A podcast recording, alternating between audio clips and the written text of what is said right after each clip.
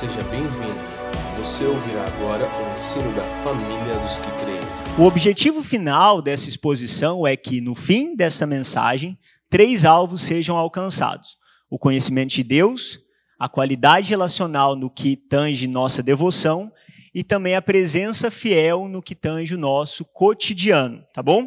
Então, é, no final dessa exposição, meu, o meu desejo é que nós venhamos alcançar esses três objetivos que a gente possa ter um conhecimento maior a respeito da pessoa de Deus, que é o nosso principal objetivo nessa série de mensagens, que nós estamos estudando os atributos de Deus. Mas também eu quero que a gente entenda que a nossa qualidade relacional, ela precisa crescer no que tange a nossa devoção, no que tange o nosso relacionamento com Deus. Então, é impossível que nós venhamos conhecer a Deus sem que a nossa devoção também seja atingida, porque aquilo que eu conheço de Deus, eu vou maturar na minha devoção com Deus. Eu sei algo a respeito de Deus, então agora eu aproximo para Deus com isso já em mente, com isso certo. E isso vai me transformar ao ponto que o meu cotidiano também seja presenciado de uma forma mais fiel. Ou seja, esse termo presença fiel é um termo também que a teologia vai utilizar para dizer que uma pessoa de fato está naquele lugar. É, nós estamos em vários lugares, em vários momentos da nossa vida, mas nem sempre estamos em fidelidade naquele lugar. E por fidelidade ao Senhor, por exemplo, final do ano, acabou de acontecer, a maioria de nós é, estivemos com as nossas famílias mas muitos de nós não, é, não é, colocamos ali, naquele momento com a nossa família, uma presença fiel. É, o Senhor não é testificado em vários momentos da nossa vida, porque nós achamos que é o simples fato de estarmos lá. Né? Hoje eu estava até vendo umas respostas lá no, no, Instagram e perguntaram, né? Ah, meu marido é incrédulo, o que, que eu faço? E aí o, o, pastor respondeu: testemunhe dentro da sua casa. A questão é que nós achamos que testemunho é algo involuntário, e não é. Testemunho precisa ser intencional. É uma coisa que a gente sempre fala aqui na nossa comunidade é da nossa intencionalidade nas coisas. É nós sabermos que sabemos que ter, temos que ser intencionais em tudo, na maneira que nós vestimos, na maneira que nós falamos, na música que nós postamos. Você precisa é, saber o impacto que você vai causar antes mesmo de fazer algo. É, é, é, ser estratégico mesmo, sabe? Tem hora que a gente fala, ah, não, mas é complicado, você está fazendo é, de maneira pensada. E de fato temos que fazer de maneira pensada. Porque é por não pensarmos naquilo que fazemos que tem muito muitos momentos que fazemos aquilo que não deveríamos. Se nós estivéssemos pensando sempre em testemunhar ao Senhor, se isso fosse algo que de fato estivesse na nossa mente, a gente seria muito mais fiel nos lugares que nós é, chegássemos. Simplesmente isso, né? A gente acha que vai chegar um momento que nós seremos tão espirituais ao ponto de que tudo que vai sair de nós são coisas espirituais. Não. Se nós pararmos de pensar em sermos espirituais, o que vai sair de nós é carnalidade, porque tudo que há em nós é algo ruim. Então, toda vez que sai algo bom de nós, é porque nós estamos lembrando que o Senhor faz parte de nós, faz parte do nosso dia a dia, que nós não estamos é, esquecidos dele. Não, na verdade, nós estamos nos lembrando dele em todo momento. Então, essa presença fiel, ela precisa alcançar os nossos corações. E nem sempre a presença fiel é uma presença evangelística. Você não precisa ser evangelístico. Não, você precisa ser fiel ao caráter que o Senhor está colocando na sua vida. Você não precisa falar de Deus necessariamente. Você simplesmente sendo fiel, as pessoas vão perceber que há algo ali em você, há algo que, que, que meio que, que guia ali né, o assunto para aquilo que de fato deve ser direcionado. Então, os três alvos principais são esses: conhecimento de Deus, a qualidade relacional no que tange a nossa devoção e também a presença fiel no que tange o nosso cotidiano. Mas além disso, a gente vai ter quatro momentos aqui. Primeiro, eu quero trazer uma introdução, né? E essa introdução vai ser um, um diagnóstico é, de como nós necessitamos conhecer a Deus de uma forma verdadeira. Depois a gente vai falar um pouco sobre um atributo central aí, que não é a eternidade, que é o próximo ponto, que é o nosso assunto de hoje. E depois eu quero trazer algumas aplicações no nosso dia a dia. Porque eu mesmo, quando falei, nossa, eternidade de Deus, a gente vai aplicar isso onde, né? Como o Fafa mesmo disse, uma, uma coisa que é incomunicável a nós vai mudar no que na nossa vida, mas a gente vai perceber que ela pode mudar bastante coisa. E só para relembrar, a gente está lendo esse livro aqui, tá? O Conhecimento do Santo, do A.W. Tozer. A gente não tem ele aqui, então você pode procurar ele na internet. Talvez chegue logo, talvez não, mas eu acho bacana você ter esse livro. Eu li ele o ano passado, estou lendo ele agora de novo, e é um livro assim que, que você pode usar como uma devocional, porque vai ser difícil você terminar de ler e não ter vontade de orar. Então, é isso que é bacana. Sabe aquele livro que você está lendo, que você fala assim, ah, eu preciso orar para ler o próximo capítulo? Então, esse aqui é o tipo de livro. Ah, eu não, eu não consigo orar. Leia esse livro que ele vai te ajudar bastante. Amém? Glória a Deus. Então vamos lá aí para o nosso primeiro momento, que é uma introduçãozinha daquilo que a gente precisa falar. É...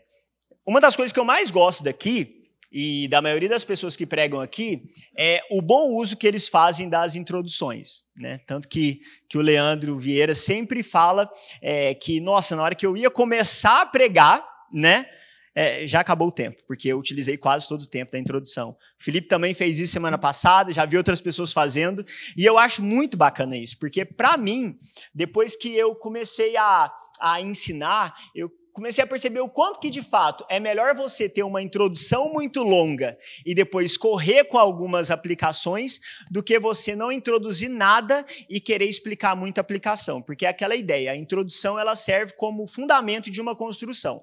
Se eu tenho um bom fundamento na minha construção, vai ser rápido a construção, mas se eu não tenho um bom fundamento, por mais que eu queira ser ágil, logo, logo tudo vai desabar, porque eu não entendi o porquê que eu estou ouvindo isso. E um dos grandes problemas nossos hoje em dia é que as pessoas pregam durante muito tempo sem primeiro avisar o motivo pelo qual elas estão pregando o que estão pregando. Já aconteceu isso com você? Tem hora que você está numa pregação, a pessoa está falando há um tempão, e você fala assim, mas por que, que ela está falando isso? Ou talvez aquela pessoa que vem para conversar com você e ela já começa a conversa falando sobre algo, e aí você não entende por que, que ela está falando sobre aquele assunto, porque ele é extremamente desnecessário se ela não te explicasse o porquê que ela está falando sobre aquilo. É a mesma coisa eu chegar em você e começar a te contar uma questão da minha mãe e você vai ficar tipo, quê?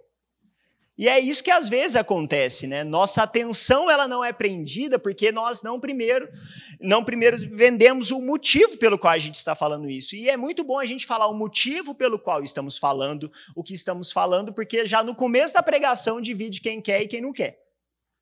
Não é verdade? Porque às vezes a gente tem a mania como pregador de ficar querendo prender todo mundo no negócio, sendo que na verdade o interesse não é de, não é de todos. Então eu quero talvez é, tentar já agora te apresentar o motivo pelo qual nós iremos falar do que iremos falar, para que assim você possa entender desde agora se o negócio é interessante para você ou não, ok? E o motivo pelo qual nós iremos pregar hoje, que nós iremos ouvir essa mensagem hoje, é porque nós precisamos conhecer mais de Deus, mas mais de Deus de verdade. Porque no tempo que nós vivemos, a gente tem ouvido muitas pessoas falarem sobre Deus. Mas não é o Deus das Escrituras. É como a gente tem falado, é o meu Deus. É o Deus do fulano, é o Deus do ciclano. Isso não é novo, né? A gente já vai perceber em vários momentos a galera expulsando pelo Deus de Paulo, o Deus do fulano. Não, a gente tem as pessoas que têm fé no Deus do pregador. A questão é que o nosso objetivo é fazer com que seja Deus, simplesmente. Apresentar alguém, apresentar essa pessoa de verdade. Porque a, a, qualidade da nossa vida com Deus, da nossa saúde como igreja, ela é praticamente determinada pela nossa imagem de Deus.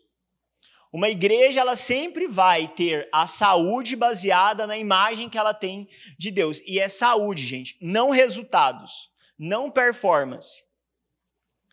Um dia eu ouvi uma frase que falava assim: é, é, pessoas dando é, críticas construtivas sem terem construído nada. O problema é que no tempo que nós vivemos hoje, parece que construção é tanto de gente dentro de culto. Isso não é verdade.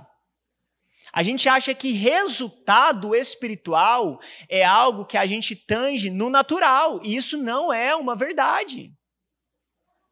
Hoje em dia nós vivemos um tempo onde pessoas têm uma necessidade carnal de se parecerem espirituais. A gente, a gente não confronta a nossa religiosidade. Não, a gente veste como crente, a gente anda como crente, a gente só ouve coisa de crente, a gente critica quem não é dessa forma, a gente quase conversa com o cobrador do ônibus em línguas, porque a gente acha que isso é espiritualidade, né? E aí nós temos uma necessidade carnal de se parecer espiritual. Nós, nós dependendo do lugar que estamos, nós ficamos aqui, ó. E, e vamos combinar? Eu creio que a maioria de nós, em algum momento, é pego com essa necessidade de transparecer uma espiritualidade que, na verdade, está sendo uma carnalidade. Principalmente quando pessoas que são grandes aos nossos olhos estão perto de nós. Nós temos isso. É, é, uma coisa natural, é uma vontade de se encaixar.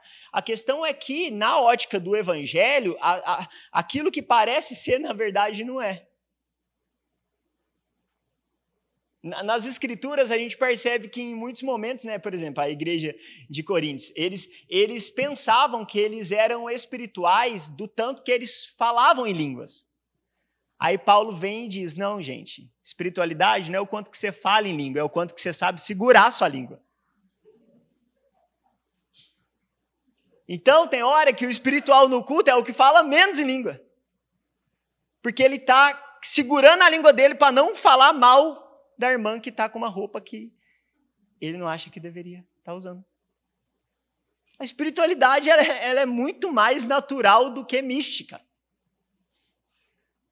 Espiritualidade ela é muito mais natural do que místico e a gente precisa aprender, aprender disso. E, e, e nós vemos no, nossas igrejas hoje em dia, o nosso dia a dia, a gente percebe que o, o diagnóstico não está muito bom, a gente percebe que está complicado algumas coisas. E aí tem hora que a gente fala sobre diagnóstico e vem aquela, né? Não, mas a gente não pode trazer diagnóstico porque você está condenando. Não, gente. Diagnóstico não visa condenação, visa tratamento da melhor maneira possível. Sem diagnóstico, não consegue ter um tratamento certo. Sem diagnóstico, não dá para trazer um medicamento certo. A gente percebe Jesus para as igrejas lá no Apocalipse dando diagnóstico antes de dar tratamento. Porque se eu entrego uma pílula para uma pessoa sem explicar a doença que há nela, ela pode simplesmente jogar a pílula fora.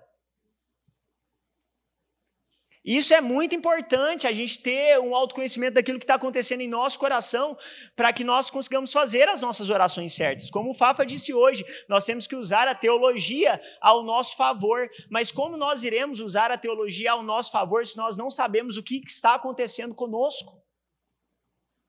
Gente precisa saber, a gente precisa levar as pessoas a, a, a aquele sonda-me que, que, que, Davi orou. Não, sonda-me e vê se há em mim algum caminho mau. Ou seja, eu nem sei, vê o Senhor para mim.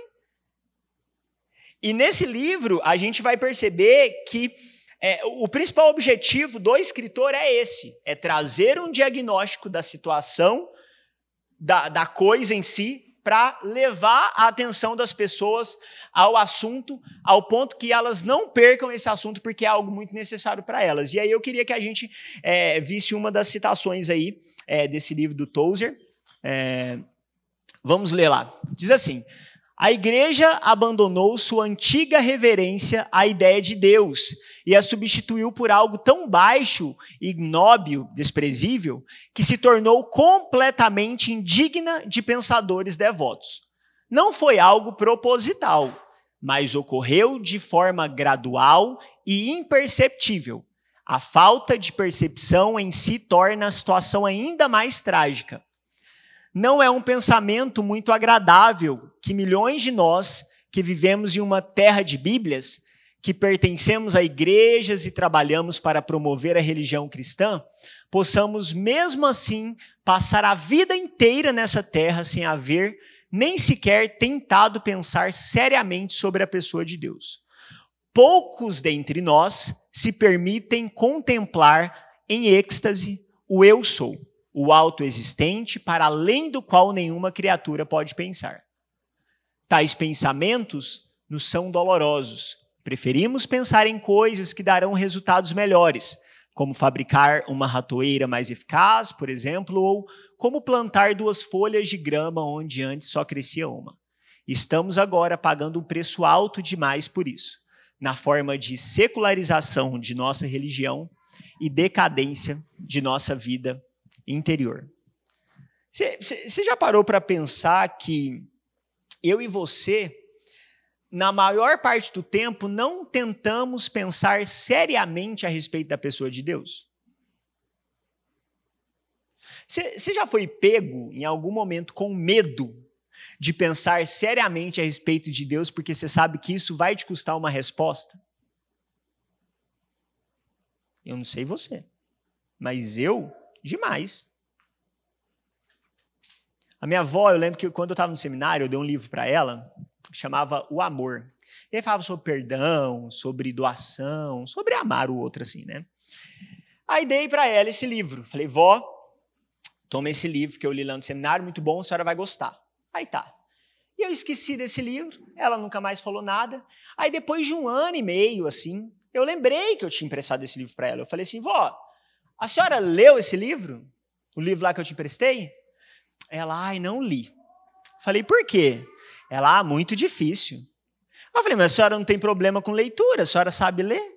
Ela, não, não é difícil de ler, não. É difícil de praticar. Então eu prefiro nem saber, porque o que eu não sei, Deus não me cobra. Aí eu ouvi aquilo e eu falei assim, sincera. Porque já teve várias coisas que eu ouvi e que na hora que eu ouvi, e pior, entendi, eu, eu queria voltar assim no tempo e falar assim: eu vou sair antes, porque o que eu não sei, Deus não me cobra. Mas a questão é que o que nós também não sabemos não nos liberta. E a liberdade, ela não tem apenas o lado bom da coisa. Ela também tem o lado doloroso da coisa, né? Não é ruim, doloroso. Porque a liberdade te torna livre. E, e, e essa liberdade também traz muita responsabilidade. Então, o ruim não é ser livre, é entender que a nossa percepção de liberdade, na verdade, era pecaminosa e se chamava libertinagem, porque a liberdade de Deus, se nós soubéssemos o que é mesmo, a gente correria em todos os dias, que é o que a gente fazia, né? A gente corria de Deus e não para Deus. E isso o evangelho nos mostra de uma forma muito clara. Então, o motivo pelo qual nós não pensamos seriamente a respeito da pessoa de Deus tem feito com que a nossa religião seja secularizada, ou seja, ela se torne algo meramente desse século. É mais uma religião. A gente não é mais por, por educação que a gente vê uma pessoa que não é cristã ou que está tá numa religião totalmente distante de Deus. A gente, a gente não é mais por educação que a gente fala amém, né? Não, a gente simplesmente fala assim: não, glória a Deus, o importante é buscar a Deus. Porque no final das contas, dentro da nossa religião, a gente está igual aquela pessoa, só buscando Deus. E aí é a mesma coisa, é secular. A galera, hoje em dia é legal, gente. Ser, ser, ser, crente é massa. Já foi o tempo que ser crente era besta. Hoje em dia a gente pode até usar roupa bonita. E, só que isso, eh, tipo, é, é, aquela coisa assim, tem hora que eu falo assim, meu Deus, é, é, tinha umas bobagens que era proteção pra gente. E por não saber, a gente deixou de lado. E agora elas não encaixam mais. Tipo, antigamente, ver televisão era um pecado. Aí a gente falou, que palhaçada. Hoje em dia ninguém vê. Porque ficou perigoso. Não estou querendo falar que é o extremo. Mas você entende que, por tanto normalizar as coisas, a gente a gente se perdeu. E, e, como o Tozer vai falar, é exatamente por nós não termos percebido que revela o quanto que é mais perigoso. Quando eu leio lá Apocalipse 3, que vai falar sobre a igreja em Efésios, fala, lembre-se de onde você caiu. Eu, às vezes, eu olho aquilo lá e parece que não faz sentido, porque hoje em dia as nossas quedas, elas não são de uma vez. De tal maneira que a gente não se lembra de onde a gente caiu. Porque quando a gente cai, não começa no tombo com a cara no chão, começa com o primeiro trupicão lá atrás. E aí a gente chega em alguém e fala: lembre-se de onde você caiu. A pessoa fala, mas eu não lembro. Por quê? Porque foi imperceptível. As quedas não doem mais. A gente perde Deus e não sabe onde perdeu, por isso não consegue encontrar nesse sentido do arrependimento. E graças a Deus que nós hoje sabemos que é Ele que produz o arrependimento em nós, mas nós também precisamos ter esse lugar de autoconhecimento em nós que percebemos onde que nós estamos começando as nossas quedas. Porque exatamente por ser imperceptível que nós revelamos a nossa falta de atenção com a nossa vida com Deus. Mas nós precisamos ter um conhecimento novo a respeito de Deus, e por novo eu digo é renovado, fresco de Deus, para nós darmos uma resposta. E, e, e, conhecer a Deus é totalmente vinculado com conhecer a missão de Deus. Porque Deus eu não conheço apenas porque Ele é, porque aquilo que Ele é também revela aquilo que Ele está fazendo, ou aquilo que Ele está fazendo aponta para quem Ele é. E tem dois textos que eu quero ler com você essa noite, que é lá em João capítulo 10, João capítulo 10, anote esses textos, a gente vai ler aqui também na, na projeção. Do 7 ao 10 diz assim: Tomou, pois, tornou, pois, Jesus a dizer-lhes: Em verdade, em verdade vos digo que eu sou a porta das ovelhas. Todos quanto vierem antes de mim são ladrões e salteadores, mas as ovelhas não os ouviram. Eu sou a porta. Se alguém entrar por mim, salvar-se-á, e entrará e sairá e achará pastagens. O ladrão não vem senão a roubar, a matar e a destruir. Eu vim para que tenham vida e a tenham com abundância. Depois, pula algumas páginas aí, João capítulo 17, do 1 ao 3. João 17, do 1 ao 3, diz o seguinte. João 17, do 1 ao 3 diz: Depois de dizer essas coisas, Jesus levantou os olhos ao céu e disse: Pai, é chegada a hora, glorifica o teu filho, para que o filho glorifique a ti, assim como lhe deste autoridade sobre toda a humanidade, a fim que ele conceda a vida eterna a todos os que lhe deste. E a vida eterna é esta: que conheçam a Ti, o único Deus verdadeiro, e a Jesus Cristo, a quem enviaste. Amém? Então, quando a gente é, é, vê aqui a respeito né, da missão de Deus, né, primeiro, a gente está buscando conhecer a Deus. Conhecemos a Deus, percebemos a missão de Deus. E a missão de Deus foi nos trazer vida. E o que é vida? É conhecer a Deus. Então é como se fosse aquele círculo eterno, né? aquele looping eterno. Estamos conhecendo a Deus. Para conhecer a Deus, vamos conhecer a missão de Deus. A missão de Deus é dar vida ao homem. E a vida de Deus é que nós venhamos conhecer a Deus. E conhecendo a Deus, conhecemos a missão de Deus. E percebemos que a missão de Deus é nos dar vida, e a vida é conhecer a Deus. Porque por muito, por muito tempo nós é, caímos no erro de pensar que vida é uma quantidade de tempo e não uma qualidade de existência. A vida que o Evangelho está nos proporcionando não é uma quantidade de tempo, é uma qualidade de existência na qual nós iremos viver eternamente com o Senhor. Mas a nossa vida eterna, a vida que Deus nos dá a partir do momento que nós nascemos de novo, não é diferente da vida que Ele vai nos entregar na Nova Jerusalém, até porque o nosso espírito já está pronto. Então, essa vida que nós vamos usufruindo desde o já é aquilo que nós ainda nós viveremos no ainda não. Então nós estamos já usufruindo daquilo que é vindouro, mesmo no tempo presente. E o que, que é esse vindouro? O que, que é aquilo que nós iremos perceber é, é, é, na glória, no tempo vindouro, na Nova Jerusalém, na eternidade futura? É conhecer a Deus. É, é, é entender quem Deus é. é. É isso que nos produz vida. Porque a gente, vida é um atributo de Deus também. Eu gostei muito quando o Tozer vai falar que, que os atributos, eles não podem ser contabilizados. E que bom, porque eu já arrumei dois fora daquilo que o livro fala. E um deles é vida. A vida é um atributo de quem Deus é. O que, que aconteceu no Éden quando o homem peca? Ele morre, mas ele não cai duro. Por quê? Porque morte não é parar de respirar, é não estar conectado com Deus. Então, quando o homem peca, Deus perde o homem de si mesmo. Porque qual que é a pergunta de Deus para o homem? Onde você está? E geograficamente essa pergunta não faz sentido. Porque, primeiro, Deus é onisciente, segundo, é o arquiteto do jardim.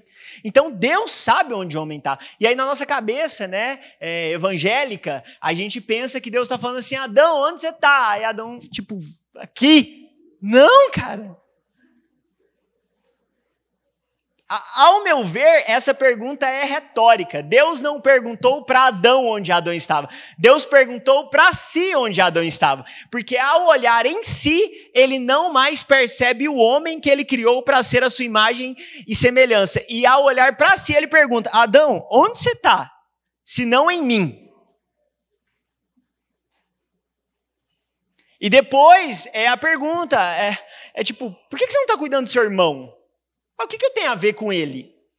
Não, tipo, todo mundo desconectou, foi des... puxar o fio do modem.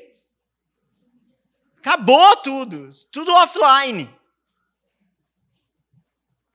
Por quê? Porque o homem parou de viver quando parou de estar com Deus.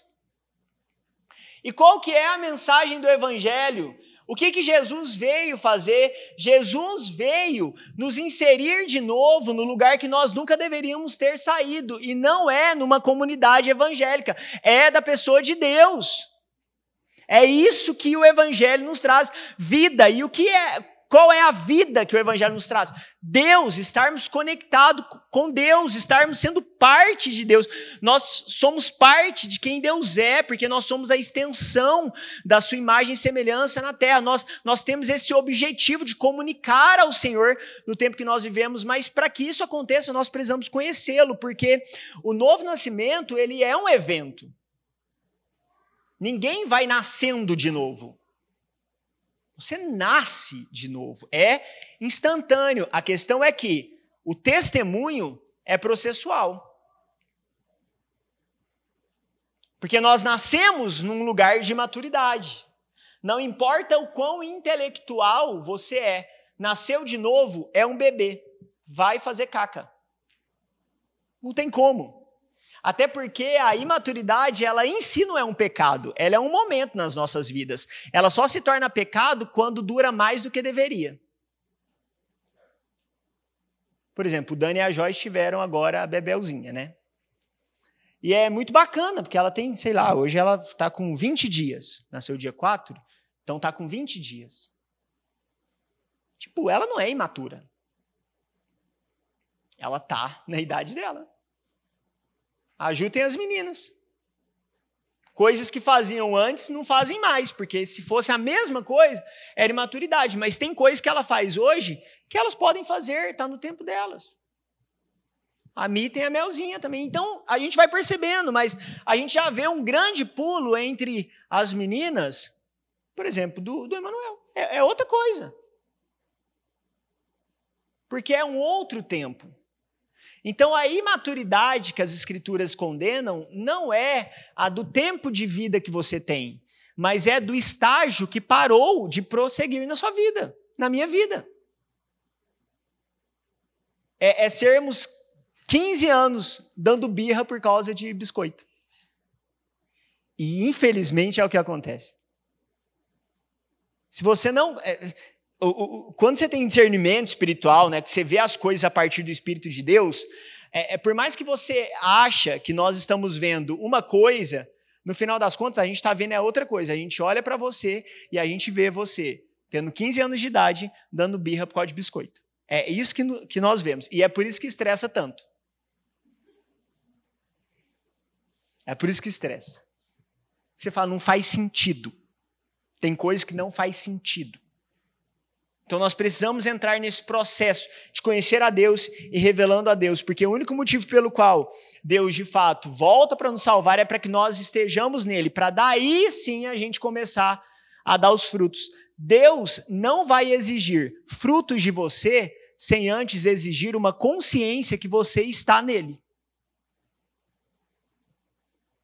Não faz sentido. Tem hora que a gente faz força para dar fruto. Quem faz força para dar fruto não tem a consciência de que está em Deus, porque quem está em Deus dá fruto simplesmente por causa da sua natureza.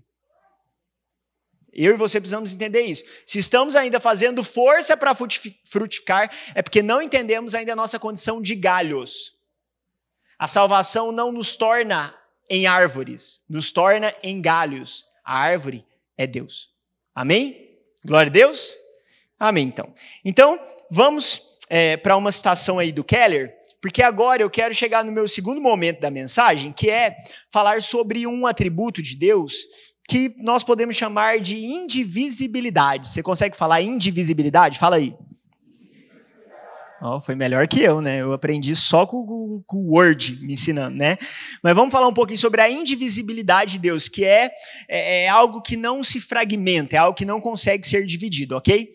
O Timothy Keller vai falar assim: sem uma oração que responda ao Deus da Bíblia, estaremos apenas falando sozinhos. Sem uma oração que responda ao Deus da Bíblia, estaremos apenas falando sozinho. Eu quero indicar rapidamente esse livro. Eu sei que a gente tem aqui na loja, que é o livro Oração, experimentando uma vida de intimidade com Deus. Para mim, Leivson, foi a melhor experiência de leitura que eu tive até hoje.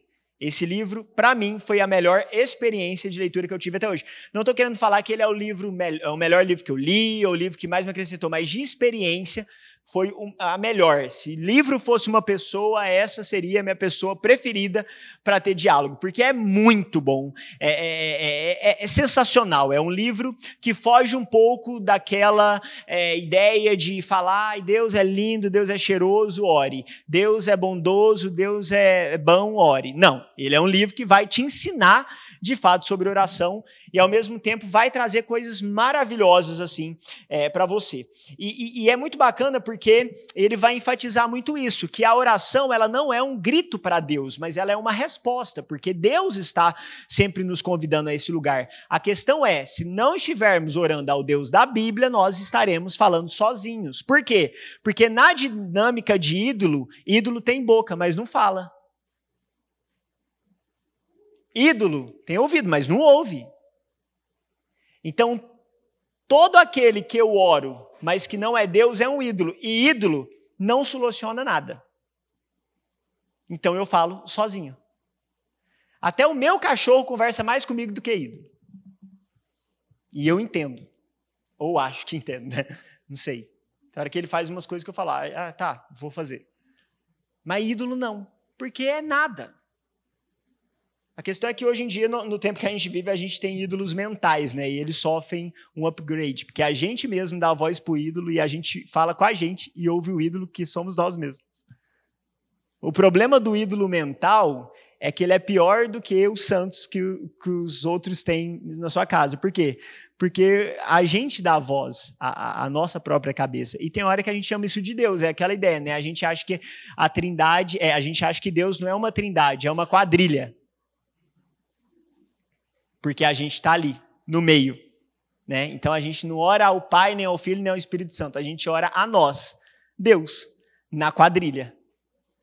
E a gente ouve Deus e acha que é isso. Não, nós precisamos conhecer a Deus. E conhecendo a Deus, nós iremos responder a Deus. E esse conhecimento de Deus visa uma qualidade relacional. Mas para que nós venhamos conhecer a Deus de uma forma real, a gente precisa entender que não tem como dividir Deus para conhecer a Deus.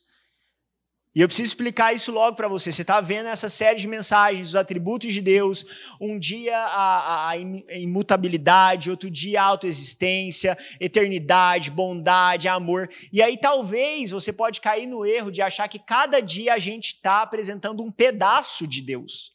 Mas não é a nossa intenção. Por favor, não entenda dessa maneira. E eu já estou querendo explicar, porque no final, se ainda estiver entendendo, não é culpa nossa.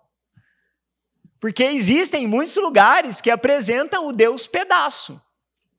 Deus é amor. Ponto, acabou. Aí ele tem uns outros negócios, mas ser mesmo é só amor. E o grande problema de nós entendermos que Deus tem e não que Deus é, é que nós achamos que em alguns momentos ele pode usar a ferramenta que ele tem. Porque se Deus tem por ferramenta bondade, então ele pega a bondade e agora age com bondade. Aí ele guarda a bondade e pega agora vou ser justiceiro. Então nós temos um Deus que é bem ferramentalizado. E não. As escrituras nos provam que Deus ele não pode ser dividido. Nós não podemos cair no erro de dividir a Deus, porque senão depois a gente vai querer somar e não vai dar certo. E aí eu quero que a gente entenda um pouco a respeito disso, né? É, coloque aí a respeito dos atributos, por favor, Amanda. Atributos não é uma fórmula pela qual nós conseguimos dividir a Deus e depois de somá-las encontramos por resultado a Deus. Atributos não dividem Deus, eles nos ajudam a alcançar uma revelação de quem Deus é de forma plena. Deus não é e nem pode ser fragmentado. Entender a sua plenitude é substancial para que alcancemos um conhecimento que resulte verdadeira transformação e um perfeito louvor. Então nós não podemos cair no erro de buscar o atributo que eu mais gosto de Deus, porque junto com esse atributo está todos os outros, porque ele revela uma faceta de quem Deus é, mas não uma parte de Deus. Deus é uma das coisas também que a gente pode entender como atributo de Deus é a habilidade de ser íntegro. Deus é inteiro. Deus é inteiro em tudo que ele faz. No dilúvio, nós não vemos um Deus unicamente justiceiro. E esse que é o nosso grande papel em conhecer Deus em fé, porque conhecer Deus apenas na razão, a gente vai perceber um Deus que está extremamente triste, arrependido, estressado, mas a fé nos faz perceber que naquele momento o Deus que também é amor está revelando o seu amor. Por mais que eu não entenda, eu posso crer nisso, porque Deus é íntegro. Entender Deus de forma dividida é algo que ofende a imagem que Deus quer transparecer a nós. Deus, ele é inteiro, ele é íntegro, ele não pode ser dividido. A gente precisa entender Deus de uma forma completa.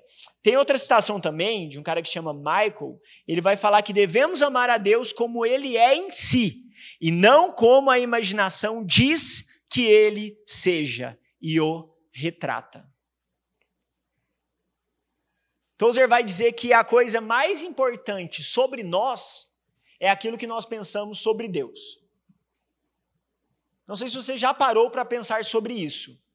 Quem Deus é para você? Esse é o Deus que você adora. Sabe aquele momento que você peca e ainda o raio parece que vai cair? Não tem isso com você?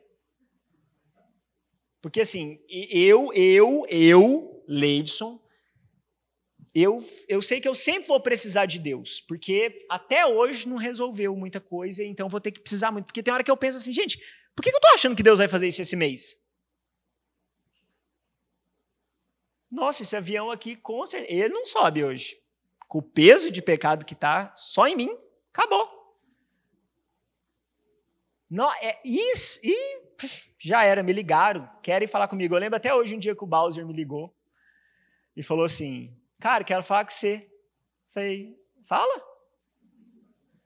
Ele, você está aqui? Falei, não, eu estou viajando. Não, então quando você chegar, a gente conversa. Eu falei, uá, não pode ser por aqui? Pode falar aí, cara. Não, quando você chegar, a gente conversa. Aí eu falei, eita, o que, que eu fiz? O que, que eu fiz? O que, que eu fiz? Não, deve que ele só quer comunhão. Esse povo dessa igreja tudo quer comunhão, o dia inteiro comunhão, não sei o que comunhão, e eu nunca tinha saído com ele. Eu falei, mas não deve ser. E eu fiquei. Aí a gente saiu, eu falei, e aí, cara, o que, que você quer? Ah, te conhecer, cara. Eu falei, não acredito. Fiquei dez dias sofrendo.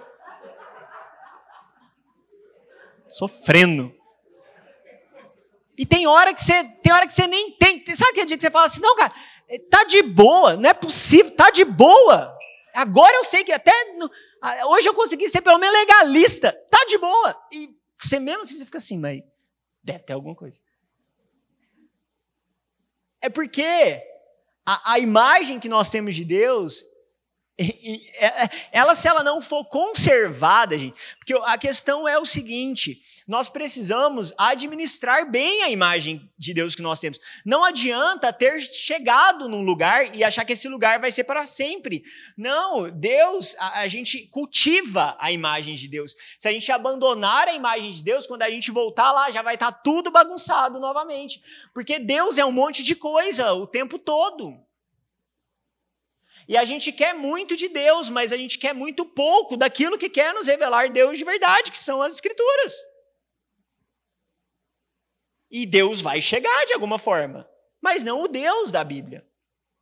Então a gente precisa começar a perceber o quanto que o diagnóstico de nosso tempo é que de fato nós não conhecemos a Deus de uma verdade, de, de, de uma forma sincera. E o Tozer ele vai falar mais uma coisinha muito legal que ele vai dizer o seguinte: pois ainda que o nome de Deus seja secreto e que sua essência seja incompreensiva, ele revelou algumas verdades sobre si mesmo em amor misericordioso. A isso chamamos de atributos. Coloca a, a próxima aí, Amanda, só para a gente ler, para a gente conseguir conceituar bem legal. E aí eu escrevi isso aí. Conhecer a Deus é constantemente se deparar com paradoxos, que em qualquer outro poderia conferir contradição, mas por serem vistos em Deus revela perfeição e nos leva a uma atitude de louvor. Deus ser pleno em amor e justiça, ao mesmo tempo, não confere bipolaridade e sim integralidade. Deus ser amor não implica em ser fraco. Até mesmo Deus ser santo não quer dizer que ele fique distante de nós. Uma vez que caímos por causa do pecado, não mais conhecemos algo pleno em nós e por isso vivemos bus é, é, continuamente buscando melhorias em áreas de nossa vida, porque o nosso problema é esse, né? A gente quer melhoria em área da nossa vida né? E não em nossa vida. E aí a gente não sabe por que, que uma área tal não dá certo. Sendo que, na verdade, o problema não é naquela área, é na nossa falta de integralidade. E aí, por causa dessa busca em melhorias em áreas da nossa vida, nós agora não mais conseguimos nos ver como seres plenos, porque de fato nós não somos mais, pois o pecado nos fragmentou. Porém, devemos nos lembrar constantemente que o pecado em nada alterou a Deus que tem por atributo imutabilidade. Ele permanece sendo pleno em seu ser, não negligenciando algo para se revelar em outro, se movendo em totalidade, deixando não a marca de um mero atributo em suas atitudes, mas a digital completa de sua majestosa presença uma das coisas que nós devemos em todo momento nos lembrar: o pecado muda o homem e não a Deus, porque Deus tem por atributo imutabilidade. Você está percebendo tanto que as coisas, elas. É, não dá para você falar que Deus é só uma coisa sem falar que Deus é outra coisa, porque é, o Deus eterno é o autossuficiente e o autoexistente também. Então, uma coisa puxa a outra, porque nós não estamos falando sobre partes divididas. Não, é, é, tudo a mesma coisa. É, é, é, tão louco isso que até as três pessoas existentes sem Deus não se dividem.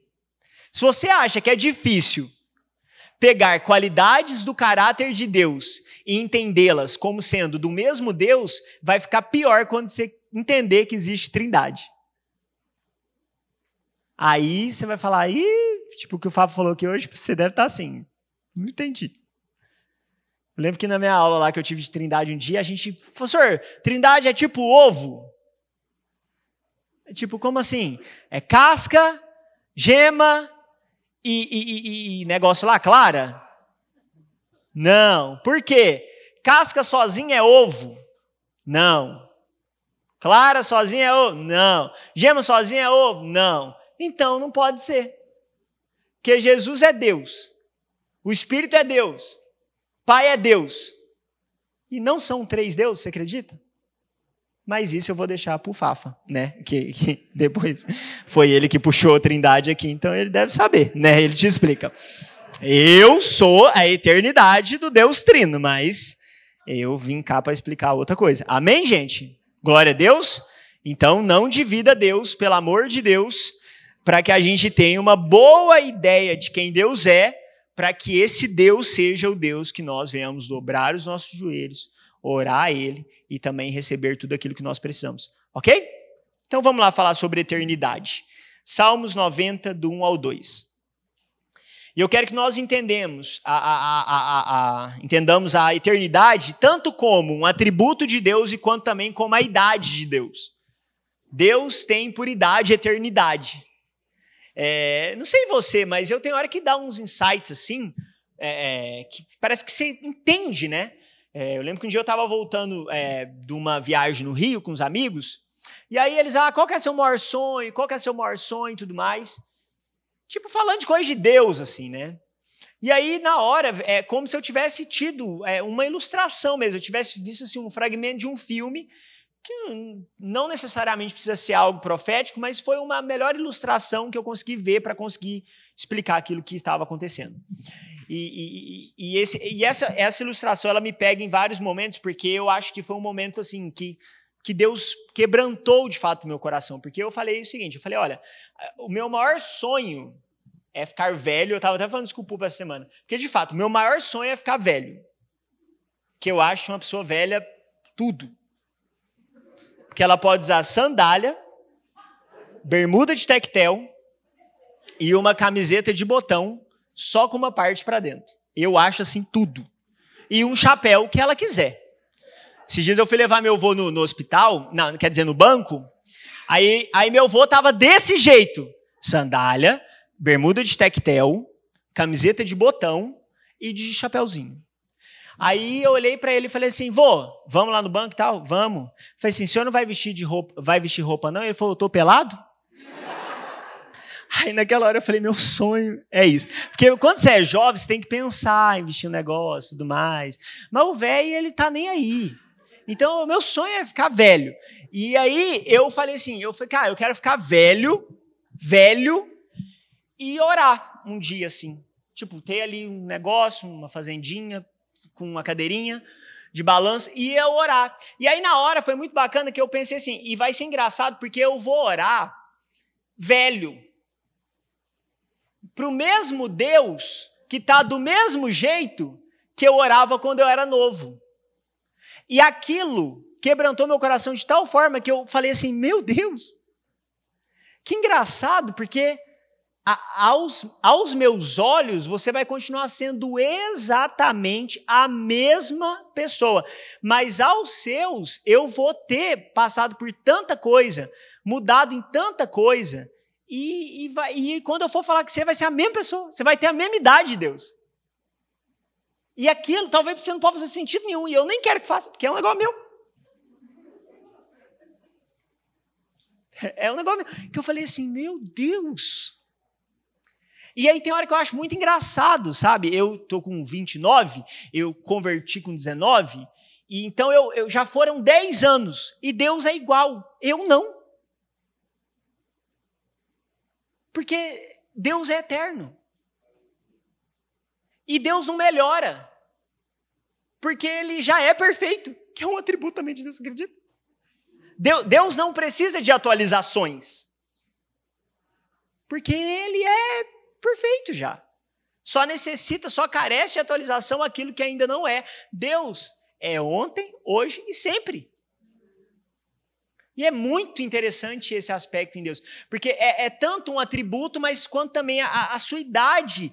E, e, Salmos 90, do 1 ao 2, Moisés, e eu amo Moisés, ele vai orar e ele fala assim: Senhor, tu tens sido o nosso refúgio de geração em geração.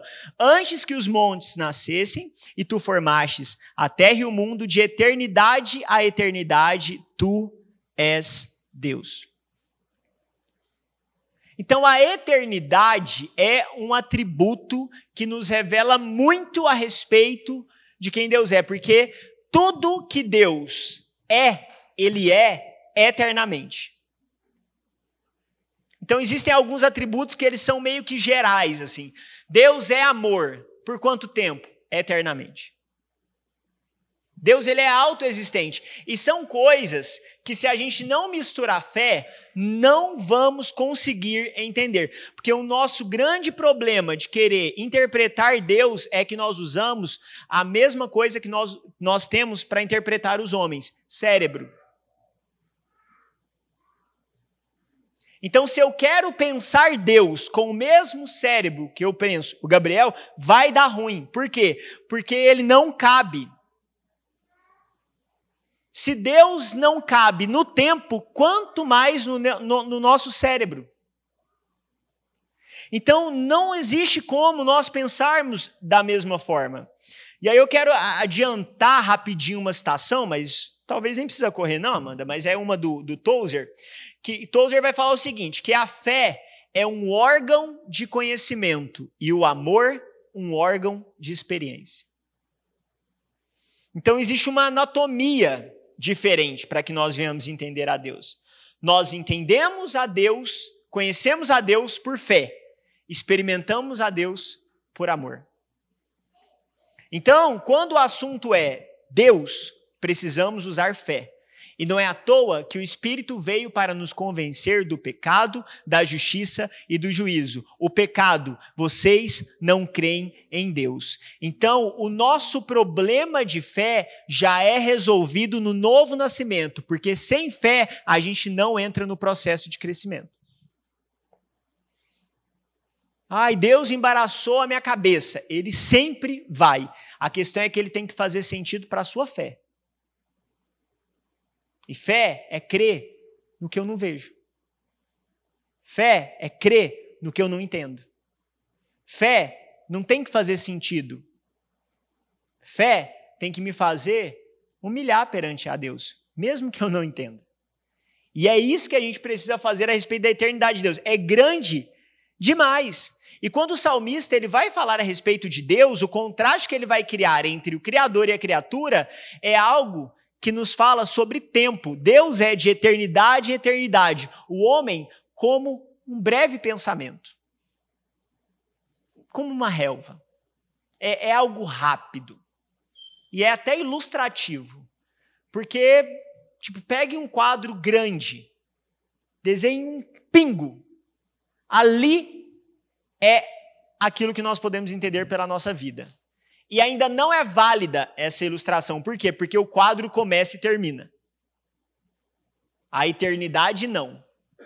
E o mais louco é que Deus não habita na eternidade.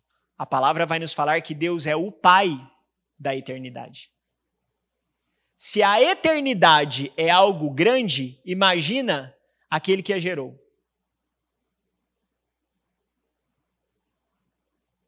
E aí eu te pergunto, dá para entender isso?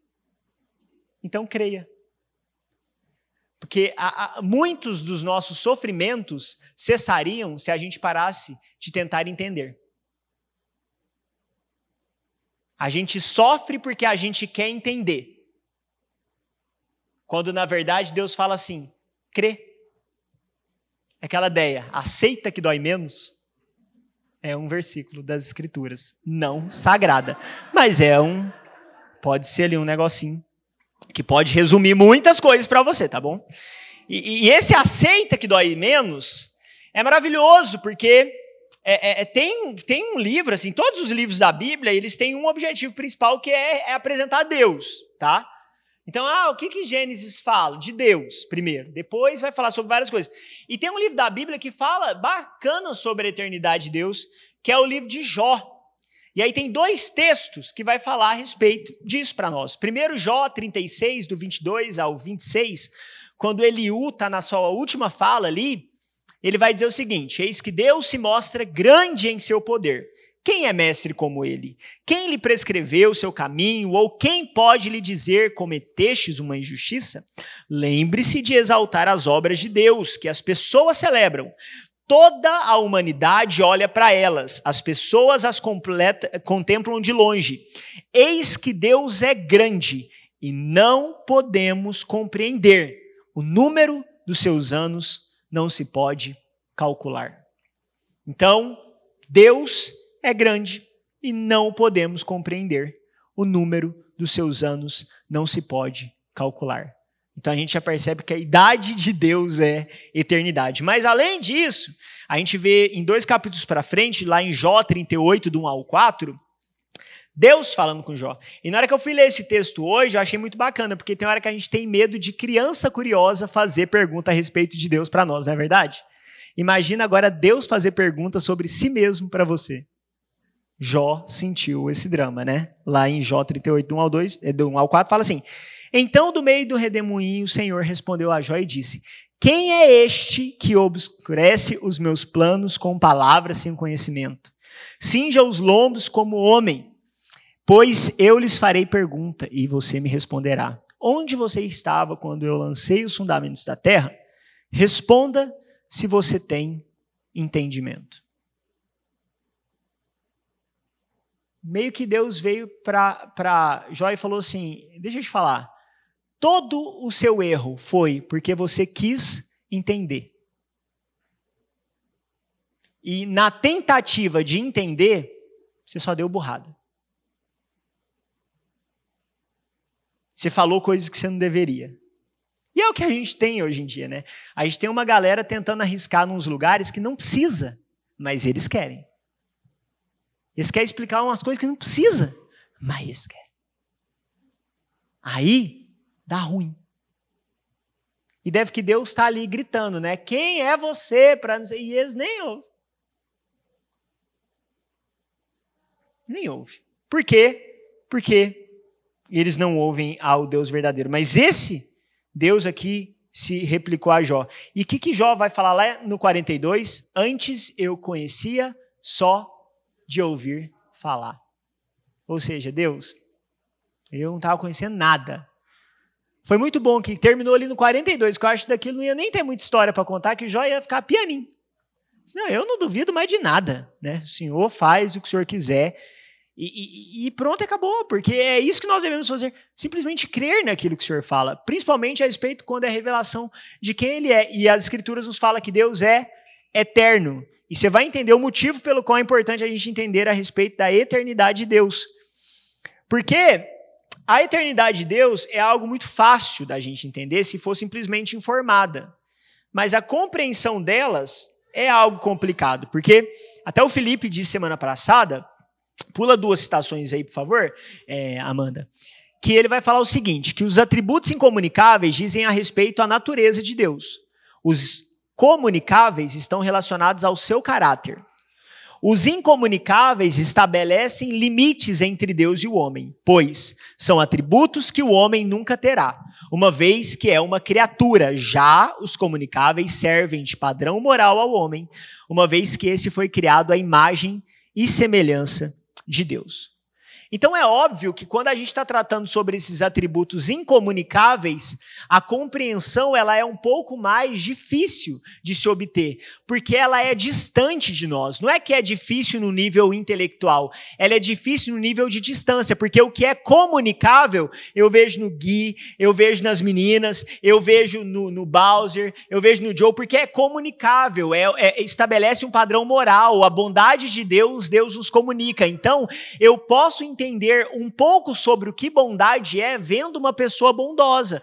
Misericórdia é uma coisa que Deus nos comunica, então eu consigo entender um pouco sobre misericórdia lembrando sobre um ato misericordioso de alguém. A questão é que eternidade, imutabilidade, onipresença, onisciência é muito mais distante, porque eu não vejo no meu dia a dia. E aquilo que eu não vejo no meu dia a dia, eu preciso exercitar muito mais fé para crer, porque a única coisa que eu vou ter de ponto de vista para entender são as Escrituras.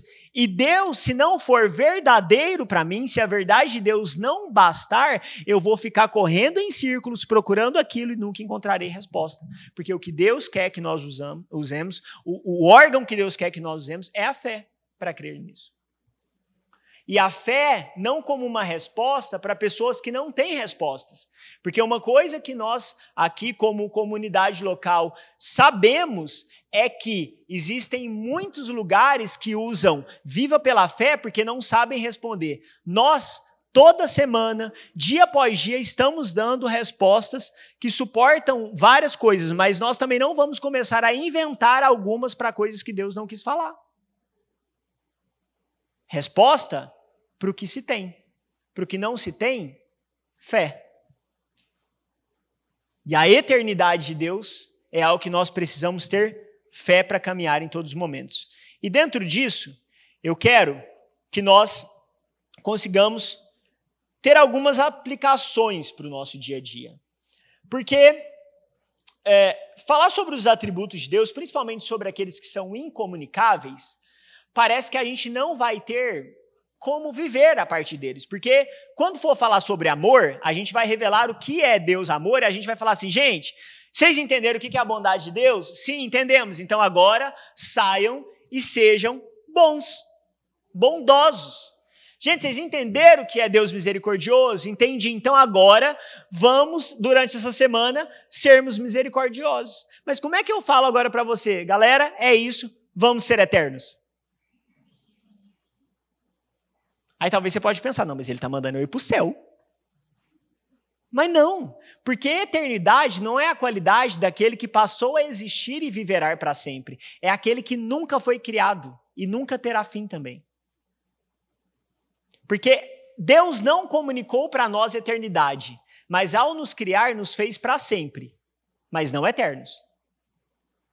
Então tem hora que a gente confunde a eternidade. Ah, não, eu sou eterno. Não, você é para sempre. Porque você iniciou um dia. O homem começou um dia. E nós precisamos começar a entender como que essa verdade sobre a eternidade de Deus vai falar algo sobre a nossa vida. Porque só coloca aquele quadro rapidinho, Amanda, por favor. Só quero que você entenda onde Deus está. Isso aqui é tudo que nós conhecemos sobre a existência. Tudo. É isso aqui. Então a gente percebe que, eu até coloquei ali um negocinho aqui, porque para o lado daqui, a linha também continua, que é a eternidade. Então Deus está desde aqui e Deus vai até lá. Nós passamos a existir aqui. Cristo desceu aqui.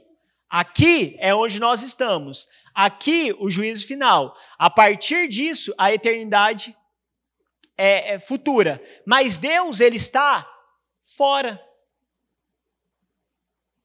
Deus está em cima. E isso é o que prova um dos argumentos que vai falar que para Deus ser eterno, ele precisa ver o amanhã como se fosse ontem. E isso já nos entrelaça também no atributo de onisciência de Deus. Por que, que Deus tudo sabe? Porque ele é inteligente? Não, porque ele tudo vê. Vê o quê? Tudo. Então Deus não sabe do nosso amanhã por inteligência. Ele sabe do nosso amanhã por ser um fato. Ele já viu o que acontece amanhã. Porque ele está fora daquilo que nós chamamos por tempo. Porque amanhã precisa estar dentro do tempo. Deus não está no tempo. Então, a onipresença, a onisciência de Deus, ela se baseia no fato de que Deus é eterno. E eternidade não é um tanto de tempo que o Senhor vai viver, é o lugar que ele se posiciona, é fora de tudo isso. Ele está vendo fora disso. Mas mesmo assim, ele não confunde os dias. Porque talvez alguém poderia falar, então se para Deus o amanhã é ontem, então ele pode ter um certo nível de esquizofrenia de data, no qual ele confunde as coisas. E não. Deus também age no tempo certo. Ele sabe o momento específico. E dentro disso eu quero que nós venhamos aplicar algumas verdades a respeito de Deus em nossa vida. E a primeira verdade que eu quero que nós apliquemos sobre a eternidade de Deus na nossa vida são só duas, tá? Mas eu vou falar a primeira só para te dar aquele desespero. Meu Deus, são quantas, né? Mas como eu estou falando sobre eternidade, se a minha pregação for eterna, não tem problema, tá bom? É porque é a eternidade de Deus, né? Então a primeira aí, é, negócio, né? Primeira implicação, ela é meio pentecostal, que nesse momento aqui eu até coloquei um louvor de fogo, que eu falei, meu Deus, né?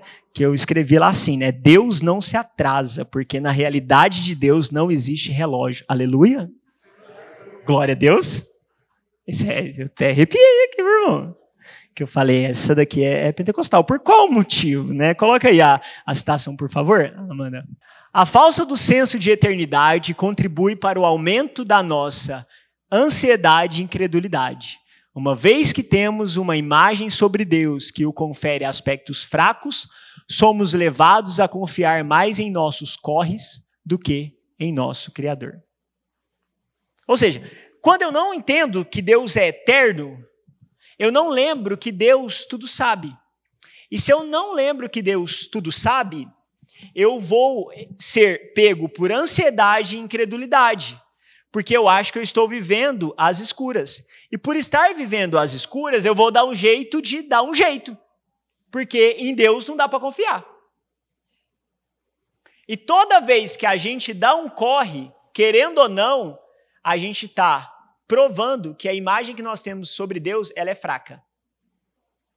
E, portanto, não bíblica. Porque um dos atributos de Deus é o quê? Onipotência. Então, gente, é agoniante. A coisa mais agoniante que você vai ver na vida é um crente esperando Deus fazer. É assim, ó. Você fala, não, faz alguma coisa. Aí ele, eu vou esperar em Deus. É filme de terror. Terror. Você fala, mas você não fez nada. Aí ele vai falar assim: eu não fiz, porque eu já pensei e entendi que não é, não dá para eu fazer. Eu vou ter que esperar. Você fica assim, mas assim, enquanto você espera, você vai fazer o quê? Aí ele esperar. Eu vou esperar, mas se você esperar, vai dar ruim. Aí ele fala, mas se eu também fizer, vai dar ruim. Então eu vou esperar. Porque ele confia. Mas a gente que não confia, a gente dá um jeito em toda hora. Mas a questão é que nós precisamos entender que existe um momento específico que Deus vai se mover simplesmente porque ele sabe do nosso amanhã como se fosse ontem. E isso deve gerar fé no nosso coração e esperar porque ele está fazendo as coisas de acordo com o seu propósito e não com a nossa demanda. Aí é outro problema. É, a gente, o nosso grande problema é que, de fato, o homem se tornou Deus. E aí agora nós interpretamos Deus a partir do homem. Porque, como nós vivemos por demanda, não conseguimos suportar um Deus que vive por propósitos. Lá em Gênesis 3, Deus promete o Messias. Em Gênesis, é, é, em Gálatas 4, vai falar quando o Messias veio. Vai falar que ele veio na plenitude dos tempos. A plenitude dos tempos foi muito, mas muito depois do momento que o homem precisou de Deus. Porque qual que é o momento que o homem precisa de salvação? No exato momento que ele cai. Quando Deus vem? Mil anos, milhares de anos depois. Porque a salvação que Deus proporcionou para o homem não era para cumprir demanda, era para cumprir propósito. Então foi na plenitude dos tempos. Para a plenitude dos tempos acontecer, os gregos tiveram que vir, tiveram que trazer um idioma mundial, da, da época. Para que isso acontecesse, os judeus tiveram que escrever, traduzir uma Bíblia para a Septuaginta. Eles tiveram que explicar para o mundo que existia apenas um Deus. Os romanos tiveram que vir, construir estradas, construir uma pax romana, porque se não houvesse os romanos na época, o evangelho não ia chegar em lugar nenhum, porque, primeiro, não ia ter estrada. E nas estradas, as pessoas iam ser assaltadas. Então precisava ter estrada para o povo caminhar, mas precisava precisava ter proteção para o povo conseguir chegar. Então, tudo estava sendo trabalhado para que Jesus viesse. Tudo. Mas Jesus não estava vindo, mas estava vindo. Porque a gente acha que Jesus veio só no momento que ele apareceu. E não. Jesus, ele começou a vir desde o momento que Deus liberou uma palavra. Porque na dinâmica das Escrituras, Deus faz o que ele fala. O que, Jesus veio fazer? Cumprir as profecias, não nos mostrar surpresas. Nosso grande problema é que a gente espera Jesus fazer uma surpresa para a gente. Jesus não faz surpresas, ele cumpre profecias. Porque ele faz o que Deus diz. É essa a dinâmica das Escrituras. E haja e ouve. E haja e ouve. Então, quando é que Deus começa a se mover? A partir do momento que ele traz uma palavra. É por isso que as Escrituras vai falar que aquele que começou a boa obra, ele será fiel para terminá-la até o dia de Cristo. Porque Deus, diferente do homem, termina o que começa. Porque ele é íntegro. E na sua integralidade do seu ser, tem um atributo chamado fidelidade. Então, tudo de Deus trabalha em conjunto. E nós precisamos nos lembrar disso. E quando eu estava lendo sobre isso, veio duas ilustrações na minha mente muito bacana, que era de Isabel e Zacarias e de Maria e de José. Na hora veio assim, eu falei, meu Deus. Porque é, é, é, de um lado a gente tem Isabel e Zacarias, com a suposta demora de Deus em dar-lhes um filho. Mas do outro a gente tem Maria e José, com a suposta pressa de Deus de dar um menino para eles. Eu, eu fico assim, por que, que você não deu no tempo certo para cada um? Não deu para uns quando estava mais novo e para os outros depois que estava casado? Não. A gente vê parecendo que demora de um lado e a gente vê do outro lado parecendo que está com pressa. Mas eu comecei a perceber que não é nem demora nem pressa. É Deus agindo de acordo com o tempo dos seus propósitos. Por quê? Porque Deus não se move por relógio. Ele se move pelo propósito. Porque onde Deus está, nem tempo existe. Então, uma coisa que eu e você precisamos entender, que nada de Deus está atrasado. E a eternidade de Deus deve me comunicar algo, que se Deus se move na eternidade, uma das coisas que eu preciso aprender é me mover também na dinâmica da eternidade. No tempo certo, as coisas vão acontecer, porque é Deus quem está fazendo tudo em todo momento. Amém? E a segunda coisa que a gente precisa entender é que o amor de Deus pelo homem pode ser engrandecido quando entendemos a totalidade da sua entrega por nós. E com isso eu, encerro, e, e, e, um propósito né, de, desse ponto específico é que possa gerar louvor no seu coração, porque uma das coisas mais lindas que eu acho é a respeito da encarnação de Jesus Cristo.